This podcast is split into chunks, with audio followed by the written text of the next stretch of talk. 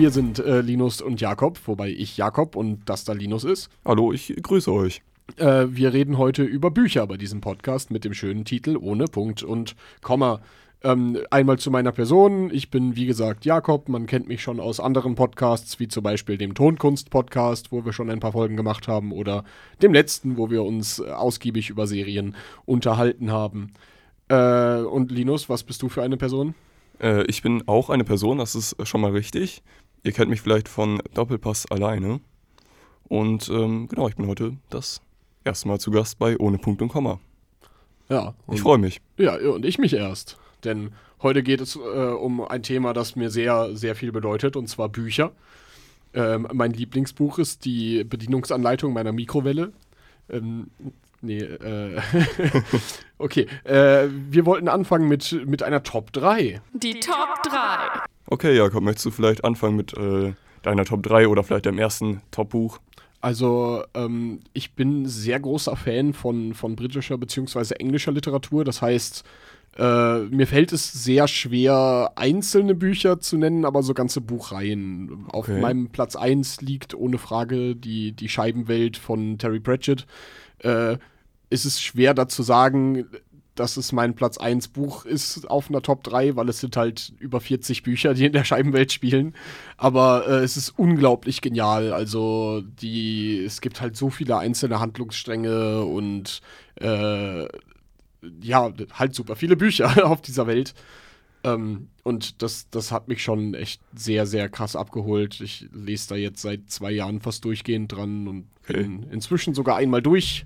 Das heißt, alle 40 einmal geschafft. Alle 43, glaube ich, ja. Oh, krass. Äh, es ist sehr genial. Also alleine so, so Figuren wie der Tod, also die, die Scheibenwelt, äh, einmal, um Leute einen kleinen Einblick in diese Welt zu ver verleiten. Es geht, ähm, es, es geht darum, dass die, die Weltenschildkröte, die Weltenschildkröte Groß Artuin fliegt durch das All. Äh, auf dem Rücken dieser Weltenschildkröte, auf dem Panzer, ruhen vier Elefanten, die auf ihrem Rücken eben die Scheibenwelt tragen. Auf dieser Scheibenwelt gibt es, wie auf dieser Welt hier auch, äh, Gesellschaften, es gibt äh, Kriminalität, es gibt alles Mögliche an Zeug und äh, es gibt zum Beispiel auch den Tod, so diese typische mythologische Figur, die man hier auch kennt. Ähm, der, by the way, also der Tod von der Scheibenwelt ist meiner Meinung nach die geilste Figur, die jemals geschrieben wurde. Also es, es gibt halt zum Beispiel ein Buch, wo der Tod eine Midlife-Crisis kriegt und das ist halt einfach das genialste Buch ever. äh, ja, was ist denn dein Top 1? Das ist so dein Platz 1. Äh, Komme ich gleich zu. Ich wollte mal fragen, liest du die Bücher auf Englisch oder auf Deutsch? Also Äh, irgendwie in der Übersetzung. Ich habe teilweise beides. Also ich habe angefangen, die auf Deutsch zu lesen, dann irgendwann bin ich auf Englisch umgestiegen und habe dann noch so ab und zu mal Sachen, die ich schon mal auf Englisch gelesen habe, nochmal auf Deutsch gelesen und andersrum. Die Übersetzungen sind tatsächlich ganz okay. Also äh, Macht jetzt nicht so einen krassen Unterschied von den Witzen her. ja, äh, was sehr schön ist an den Übersetzungen, also der, der Großteil der Bücher wurde von einer Person übersetzt, mir fällt der Name gerade nicht ein, Mhm. äh, die, wenn sie mal nicht in der Lage ist, Witze wirklich zu übersetzen, dann halt auch eine Fußnote macht, wo steht, wie der Witz im Original ist, sodass man halt auch versteht, Ja, worum es okay. da eigentlich geht. Und das ist sehr cool. Jo, dann äh, komme ich mal direkt zu meinem äh, Top-Buch. Und das geht ein bisschen in eine andere Richtung. Es ist nämlich ähm, Game of Thrones, beziehungsweise die Bücher heißen ja nicht Game of Thrones, sondern A Song of Ice and Fire. Ja. Ähm, ja, genau, und dann meine ich eigentlich die ganze Reihe mit. Also ich ist halt so typisch äh, Fantasy-Literatur ja. und ich finde es einfach sehr cool gemacht. Irgendwie, es ist nicht äh, zu übertrieben Fantasy-lastig, ist auch so, dass man sich äh, ja, das ganz gut realistisch vorstellen kann. Es ist nicht zu abgedreht und trotzdem hat das halt irgendwie echt einen coolen Spannungsbogen. Ähm, ja, die Serie, da muss ich mir direkt mal drauf zu sprechen kommen, Ja, ja. hat ja, äh, ja ein sehr gefeiertes Ende. Äh, Ist ja, echt top angekommen. Aber man muss trotzdem auch das in Relation zum Rest der Serie sehen. Also Game of Thrones gilt trotz der letzten Staffel für viele immer noch als eine, wenn nicht die beste Serie Ja, der letzten schon. Jahre. Wobei, das ist krass. Also, nachdem die letzten Staffeln, aus, also die letzte Staffel ausgestrahlt wurde, war es echt ziemlich tot. Also, ich habe zwischendurch noch ein paar äh, Sachen gelesen, irgendwie auf dem Subreddit von Game of Thrones. Aber ansonsten, also, es war halt echt irgendwie einmal so präsent, nachdem es raus war, wurde gehatet und danach war es so gut wie von der Bildfläche, äh, Bildfläche verschwunden. Also schon. Ja, also heftig. die, die letzte Staffel war auf jeden Fall auch nicht so gut, wie sie hätte sein können. Nee, auf keinen Fall. Äh, viele Leute waren deswegen auch stark enttäuscht, aber also äh, vor allem, wenn man dann auch mal die Zeit, Zeit sieht, bevor die achte Staffel rausgekommen ist, wie, wie krass das eben, also so, wie sich die Medien da auch drauf geschnitten, äh, drauf gestürzt haben, wenn irgendwie irgendwelche Infos oder so geleakt wurden oder Ja. klar wurde, wo die gedreht haben oder es wurde ja alles geleakt. Also Ja. Gerade am Ende, ähm, die waren auch irgendwie nachher alle bestätigt. Ja, ich hoffe jetzt darauf, ähm, dass die Bücher das sogar noch ein bisschen besser machen als die Serie. ja, Der also Autor hat ja verkündet, ähm, dass er zum Sommer irgendwie was raushaut. ja, also der den nächsten Georg. R.R. Martin. Ja, der Georg hat gesagt, äh, wenn er hier zu Comic-Con im Sommer 2020 nicht fertig ist, dann lässt er sich auf der Insel einsperren, da irgendwie in Neuseeland oder sonst wo und schreibt das Buch zu Ende. Ja. Da nehme ich ihm beim Wort. Ja, glaube ich auch. Also ich vertraue auch darauf, dass er das besser macht, als äh, Dan und Dave, die ja die Serie gemacht haben. Einfach, weil ich, ich habe auch ein Interview mit ihm gesehen, wo er darüber äh, geredet hat. Und er, äh, er hat halt zu ihnen selbst auch gesagt, macht noch mal eine Staffel mehr, lasst euch ein Mhm. bisschen Zeit dafür, weil das ist ja letzten Endes auch das einzige Problem, das die Staffel wirklich hat, dass die einfach diese Storypunkte, die die hatten, zu schnell abgegrast haben und dementsprechend das halt viel zu wenig nachvollziehbar war und es einfach so gehetzt wirkte und sowas. Ich glaube halt, hätten sie alles gemacht, wie sie es gemacht haben, bloß halt sich für alles mehr Zeit gelassen, das mehr zu erklären und besser darzustellen, dann wäre es super gut gewesen. Ja, wobei es war nicht nur zu schnell, es war noch dann teilweise vielleicht dadurch, dass es irgendwie so überhetzt war, logische Fehler drin. Ja, also das war es halt nicht mal großartig. So, so, nur diese ganz kleinen halt, weil es überhetzt war, ja. Aber äh, so, so, da kann man sich halt sehr, sehr viel drüber diskutieren. Ich habe mich Ja. da halt sehr viel mit beschäftigt und ich finde nicht, ich finde, dass da viele Leute ein bisschen übertreiben, weil die Staffel halt an sich nicht so gut war. Aber es, es werden sich halt auch einfach viele Kritikpunkte rausgesucht, die meiner Meinung nach gar nicht so schlimm sind. Ja, man muss dann ja immer unterscheiden. Es gibt natürlich irgendwie überzogene Kritik, die da nicht Sinn macht, aber es, Ja. es gibt auch berechtigte. Ja, Wollen wir unsere Zuschauer jetzt oder Zuhörer jetzt verschonen mit diesem Thema? Das können wir tun. Ähm, damit komme ich zum zweiten Platz auf meiner Top 3 Liste, äh, wo auch wieder äh, eher ein Autor als ein Buch steht. Ähm, das ist Douglas Adams. Ich habe ja schon gesagt, ich, ich stehe auf äh, englische bzw. britische Literatur und er ist genauso wie Terry Pratchett ein sehr äh, schöner Verfechter dieser Schule. Ähm, bekannt für hauptsächlich äh, viele, also für viele wahrscheinlich hauptsächlich mit Per Anhalter durch die Galaxis, ähm, was ein unglaublich gutes Buch ist, auch verfilmt wurde. Der Film ist aber, naja, also wenn man das Buch nicht kennt, kann man ihn sich angucken. ähm, aber die, die beiden Bücher, die für mich hauptsächlich diesen Platz einnehmen würden, sind die beiden Dirk Gently Bücher. Dirk Gently äh, und der eiserne Mönch, äh, der elektrische Mönch. Äh, und Dirk Gently und der lange dun dunkle 5 Uhr Tee der Seele auf Deutsch, glaube ich. Ich bin mir gar nicht Okay. sicher. Auf jeden Fall die, äh, die Douglas Adams Bücher, der, der ist meiner Meinung nach der König der Formulierungen und das kommt sogar in den Übersetzungen ziemlich gut rum. Also so, sogar die Übersetzungen sind ziemlich, Ja. ziemlich interessant zu lesen. Äh, Es gibt ja echt viele Zitate und so, die schon Ja. Kultstatus haben aus diesen aus Fall. Filmen und aus alleine, äh, alleine halt das, ne, die, die Frage nach dem, äh, die Frage nach dem Universum, dem Leben und allem 42. Was? die Antwort auf die Frage. Zu den Dirk Gently Büchern gibt es auch tatsächlich eine Serienadaption auf Netflix. Äh, Dirk Gentlys Holistic Detective Agency oder Holistische Detektei. Dirk Gentlys Holistische Detektei. Äh, mit Elijah Wood in einer der Hauptrollen. Äh, hier Frodo für die Leute, die es nicht wissen. Äh, und die ist auch sehr gut. Die lohnt sich tatsächlich zu Ist gucken. eine Empfehlung. Ja, eine starke Empfehlung einer Serie in einem Bücherpodcast. Hallo. Okay, packen wir auf jeden Fall unten in die Footnotes.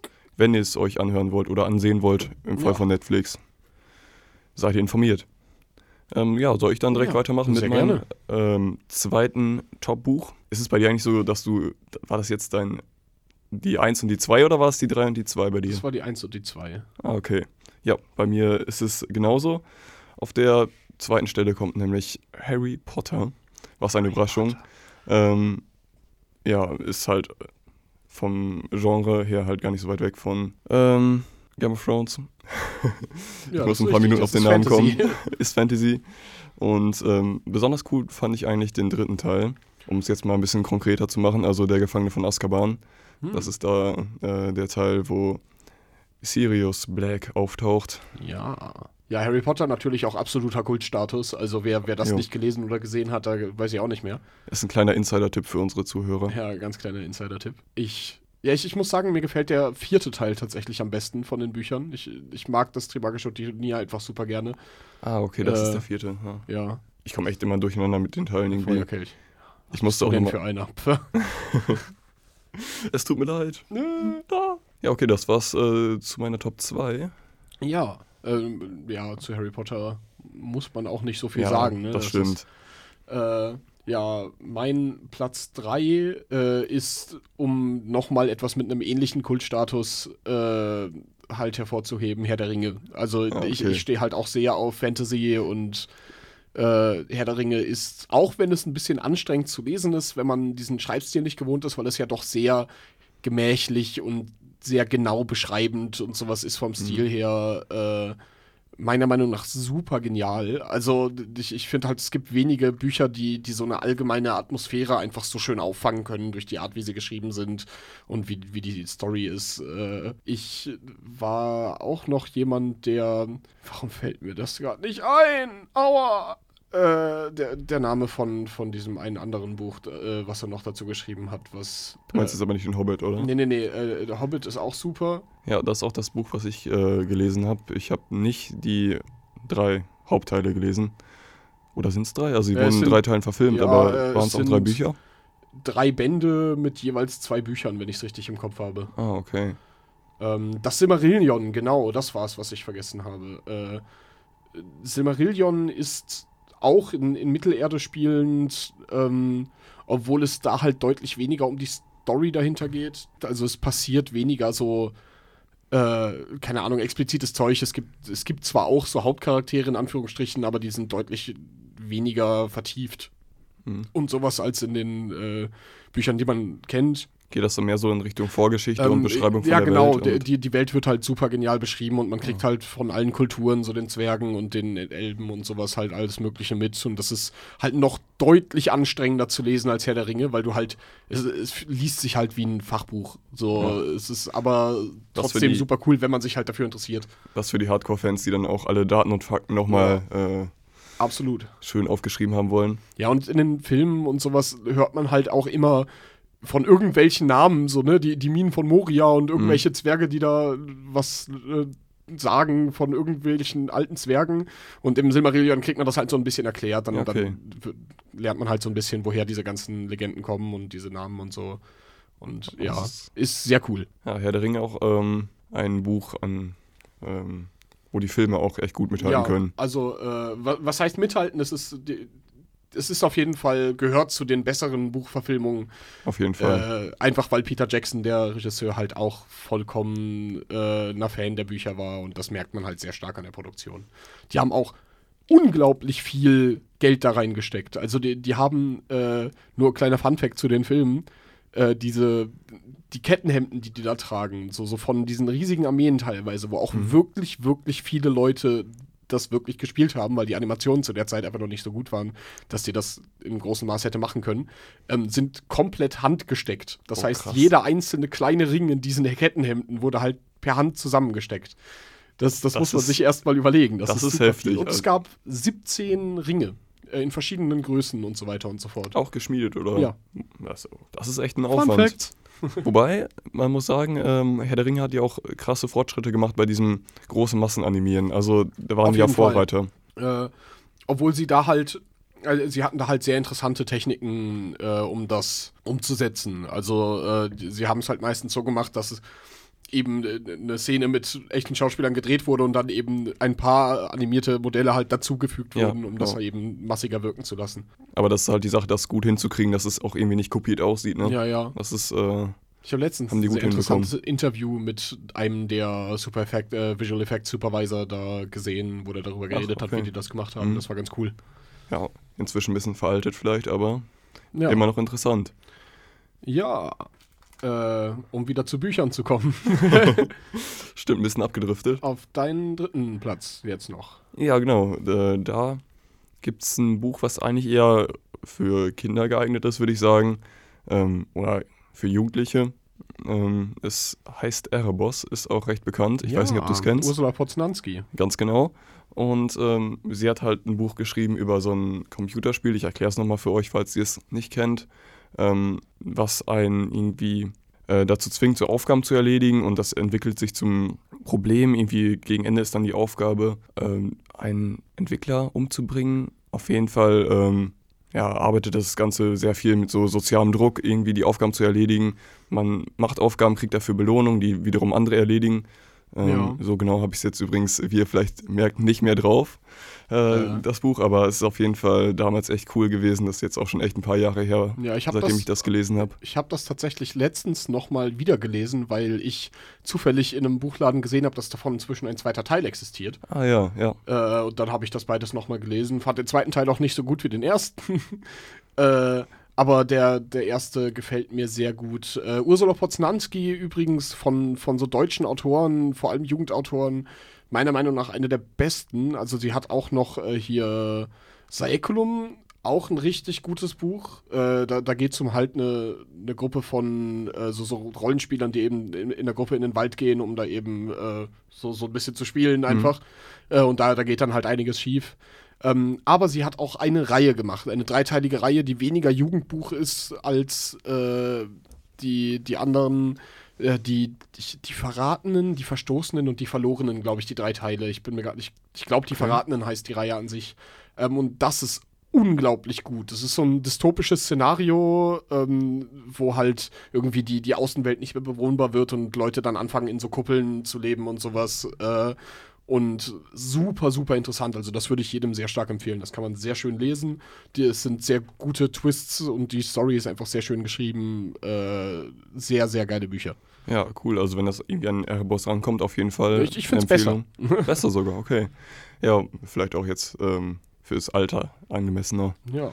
Ähm, ja, generell von dem Thema her, irgendwie dreht sich ja viel um so Dystopie. Also auch schon in Erebos ist ja äh, die Sache mit KI ja, ja. Auch schon echt relevantes Thema. Also solange sich die Autoren dann einigermaßen darüber auch informieren und nicht was ganz äh, komplett obwohl ich das auch interessant finde, wenn Leute einfach ihren Gedanken komplett freien Lauf Ja, ich finde, das holt mich immer so ein bisschen also, raus in dem Fall. Ich finde ich find es cool, wenn etwas in sich schlüssig argumentiert ist, aber selbst äh, es vielleicht nicht stimmt. Also es gibt einige Bücher, ähm, so das macht zum Beispiel Douglas Adams sehr gut, was mhm. auch einer der Gründe ist, warum ich ihn sehr gerne mag.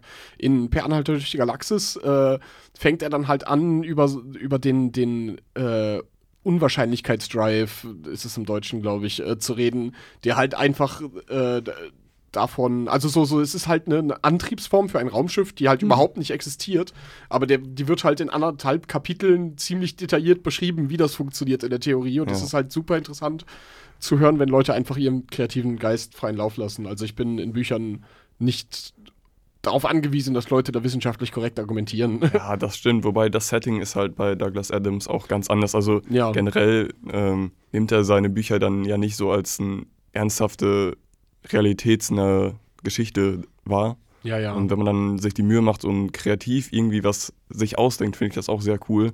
Ist was anderes, wenn man dann irgendwie, ich weiß nicht, einen Krimi schreibt und dann will man unbedingt KI oder so mit reinbringen, weil es ein neues Thema ist und die Leute es gerne kaufen und dann schreibt man halt einfach, ja, okay, das äh, ist hier so ein Quantencomputer und der ist jetzt einfach krass und so Quanten kommen dann da auch rein und dann übernehmen die so die Welt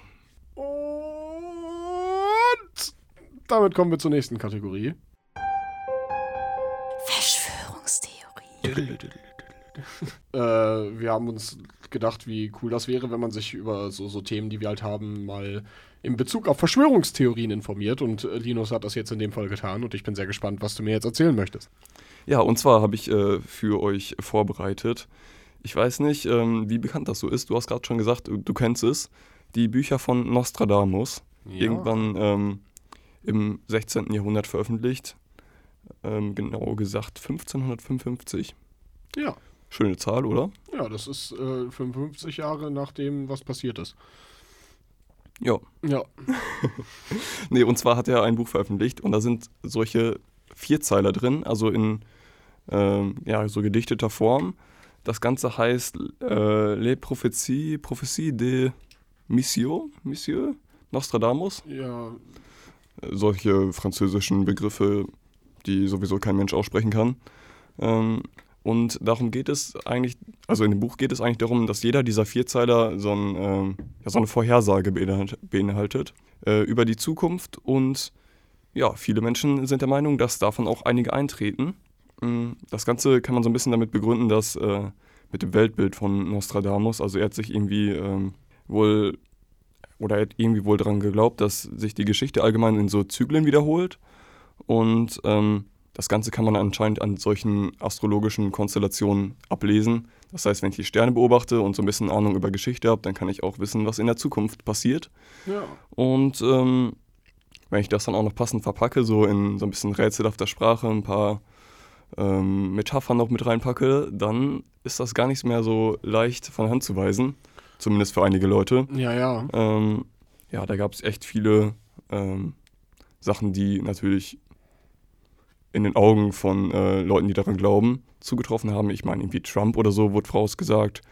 Ähm, Ja, 9-11 auch, oder? Irgendwie sowas. 9-11 auch. Also irg irgend so ein Terroranschlag oder sowas, wenn ich das richtig im Ja, ich habe. meine, der Weltuntergang irgendwie wurde auch vorhergesagt. Ja.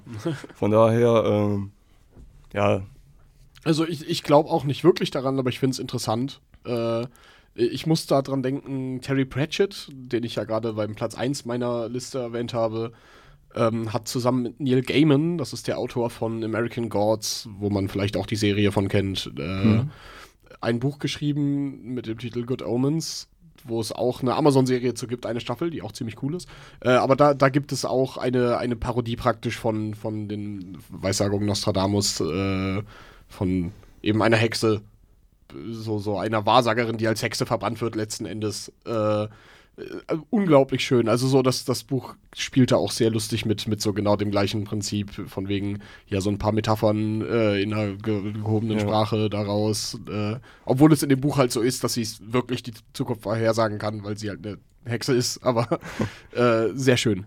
ja, das ist eigentlich der Witz daran, diese Sprache, die das so ein bisschen verschleiert, genau, was man jetzt eigentlich meint. Ja. Sprache ist generell sehr super. Wo wir schon beim Thema Bücher sind, Sprache ist toll. Ja, wo wir schon beim Thema Sprache sind, Bücher sind toll. Äh. äh, wollen wir über Dinge reden? Wollen wir unsere Zitate nennen oder wollen wir noch was sagen? Gibt es noch, gibt's noch irgendeine Honorable Mention so an Büchern, die du irgendwie im Kopf hast? Ich äh, könnte noch was zum Büchersterben sagen. Ich habe mich informiert. Oh, zu Büchersterben, ja. Äh, ich habe mich äh, stundenlang ins Internet begeben und habe Sachen übers Büchersterben rausgesucht. da traust du dich in, ins Internet. Ja, ich habe ähm, alles safe gemacht, habe nur fragfin.de benutzt und äh, Internet Explorer. Hm, okay. Mhm.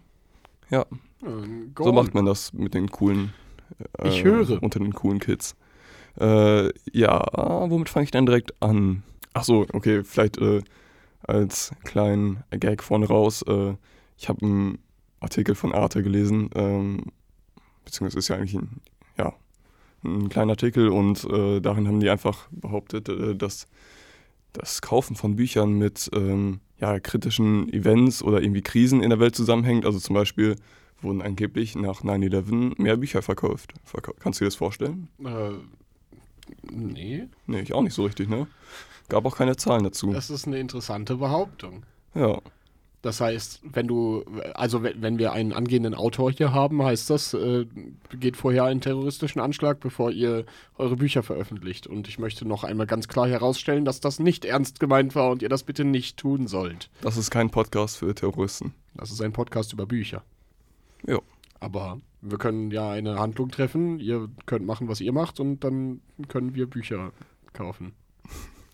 okay. Nee, um zu den Zahlen zurückzukommen. Ich habe nämlich tatsächlich auch äh, Beiträge gefunden, die äh, das Ganze mit Zahlen äh, hinterlegt haben. Ähm, eine davon war vom Börsenverein des deutschen Buchhandels. Ist natürlich auch schon ein bisschen, äh, ja, Das was soll man ist der dazu sagen? Börsenverein des deutschen Buchhandels. Ja, vielleicht sind die Zahlen ein bisschen geschönt, ich weiß es nicht genau.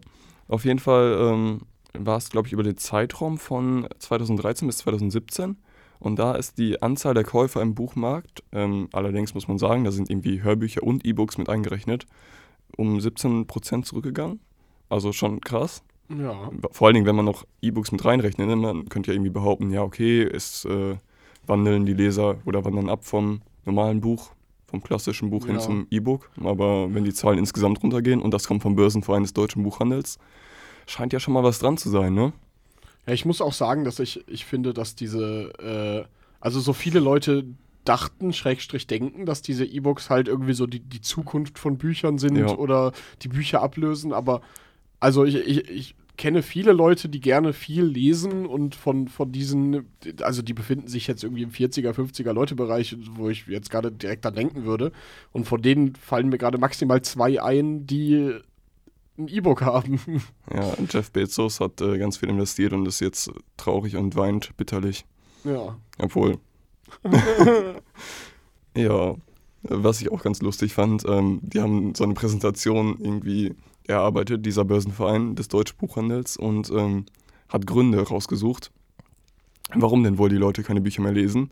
Ähm, ich kann hier mal kurz vorlesen. Gerne. Ich möchte. Es gab einmal Zeitknappheit, das heißt, weil die Leute lieber Netflix gucken, Serien gucken und ähm, das Ganze auch noch Ja, und wir in einer Leistungsgesellschaft leben, dass zwischen den ganzen Arbeits- und Schlaf- und Esszeiten hat man ja auch gar nicht so viel Zeit noch zu lesen. So. Mhm. Wobei, ähm, die haben halt Netflix und Serien als Gründe angegeben bei Zeitknappheit, Okay. warum auch immer. Ähm, dann, dass es angeblich ein Aufmerk Aufmerksamkeitsdefizit gibt. Das heißt, ähm, man guckt sich lieber so kurzweilige Sachen an. Und ähm, Bücher sind aus dem öffentlichen Diskurs verschwunden. Man Äh, redet mich- nicht mehr über Bücher, das heißt, man kauft auch keine mehr. das halte ich auch für Schwachsinn. Also, Ja. äh, ich merke aber auch, dass es bei mir in letzter, also in den letzten zwei Jahren deutlich weniger geworden ist an Lesen. So, so als äh, so vor fünf Jahren und die zwei, drei Jahre drumherum habe ich sehr, sehr, sehr viel gelesen. Also ich habe dann teilweise wirklich zwei Romane an einem Tag gelesen, wenn ich freie Oh, Tage krass, hatte. zwei, zwei sind schon heftig. Also ich weiß nicht, wie groß die waren, aber So, so 400, 500 Seiten. ja, okay, das Also ich, ich habe mir halt, ich, ich habe irgendwann mal einen. Kurs zum Schnelllesen gemacht, tatsächlich über ein paar Monate und ich kann jetzt halt so ein Buch, also so auf einer Zugfahrt über vier, fünf Stunden kriege ich halt ein Buch gelesen. So, äh, gefällt mir, ist einfach schön, um meine knappe Zeit, äh, die mich ja eigentlich vom Bücherlesen abhalten sollte, doch noch zu nutzen, um Bücher zu lesen. Aber ähm, ja, ich, ich komme einfach auch tatsächlich seltener dazu, Bücher zu lesen, weil ja, wenn ich zu Hause bin, dann mache ich meistens einfach was anderes. Ich habe ja noch andere Hobbys, um die ich mich kümmern muss. Und etwa Netflix-Serien Ähm, gucken, die schlafen. Sache, die Sache bei, bei Netflix ist halt, beziehungsweise bei Serien gucken, ist, dass du da nicht wirklich aktiv für was machen musst, sondern es wird ja einfach praktisch aufgetischt und du, du nimmst das halt auf. Kannst du nebenbei noch was machen irgendwie? Ja, genau. So, so ich zum Beispiel bin, bin Zauberer und übe halt nebenbei, nebenbei die ganze Zeit noch vom Ja. Spiegel, äh, aber kann dann halt auch noch einfach den Blick drüber, rüberwerfen und höre halt die ganze Zeit trotzdem, was passiert. Äh, und dementsprechend, ja, also ich, ich sehe schon, was da, was da gemeint wird mit, Also kannst du dich da wiederfinden in der Studie. äh, zumindest teilweise. Also ich finde, ein wenig übertrieben dargestellt ist es doch, aber Ja, wobei ich muss auch sagen, also du hast ja gerade gesagt, du hast weniger gelesen in den letzten Jahren und geht mir genauso. Ich habe früher deutlich mehr gelesen, wobei man in der Schule auch mehr Zeit hatte. Ja. Also ich muss aber auch zum Beispiel sagen, mein, mein Vater, um ein Beispiel zu nennen, der äh, guckt halt ab und zu mal eine Serie, wenn er gerade eine coole findet oder sowas, aber hat bei sich zu Hause halt auch so super schlechtes Internet und macht das halt einfach deswegen selten. Äh, aber auch er liest in letzter Zeit weniger. Also auch von, von ihm merke ich das in letzter Zeit, obwohl dieser Zeitdruck und sowas, also eigentlich alle Argumente, die gerade aufgeführt wurden, äh, bei ihm nicht gilt, Mhm. liest er in letzter Zeit auch weniger. Also es könnte auch sein, dass das einfach ein Fallbeispiel ist, aber es könnte ja auch sein, dass es irgendeinen anderen Grund hat, den wir doch nicht äh, haben wollen. Vielleicht möchte die Regierung uns dumm machen. Vielleicht hat Nostradamus das auch schon vorher gesehen. Aber dann würde ja niemand mehr Nostradamus Buch lesen. Oh shit. Ah. Eieiei. Ähm, Willst du noch was über ein schlechtes Buch sagen? ach ja, genau, wir hatten ja auch schlechte Bücher. Ja, ich lese keine schlechten Bücher, dementsprechend. Ja, das ist auch eine gute Einstellung eigentlich im Prinzip. ja, ich, ich lese halt Bücher entweder nur, wenn sie mir empfohlen werden oder ich interessant finde, was da steht. Und dadurch, dass ich eben, dieser, dieser Schnelllese-Workshop hat mir halt so viel gebracht, dass ich, wenn ich irgendwie im Buchladen stehe und Interesse an einem Buch habe, dann stelle ich mich da hin und lese halt die ersten zehn Seiten und bin dann halt so, ja, irgendwie gefällt mir das, das lese ich noch weiter oder äh, halt nicht und dann lasse ich stehen. Wobei damit bist du halt nicht immer safe. Ne? Also ich habe ein Buch, das heißt Die Tyrannei des Schmetterlings. Hast du schon mal gehört? nee, Noch ich nicht gehört. Nichts. Und das fängt so an, äh, es gibt, es ist irgendwie ein Krimi, also krimimäßig aufgebaut, in, in den USA, Sierra Leone oder so, so ein kleiner Ja. County. Ähm, und passiert irgendwie so ein Verbrechen, jemand stirbt, das ist so ein Sheriff, der klärt das auf.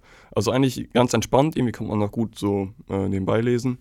Und ähm, ja, dann wird das halt irgendwie immer abgespaced. Es gibt dann irgendwie so, ein, so ein, eine große Tech-Firma irgendwo in den Bergen, die da so ein geheimes Labor hat und äh, so einen riesigen Computer gebaut hat, der alles je Dagewesene übersteigt und plötzlich auch Portale in die Vergangenheit aufbauen kann und äh, was weiß ich, in parallele Universen sich äh, fortpflanzt sozusagen. ja.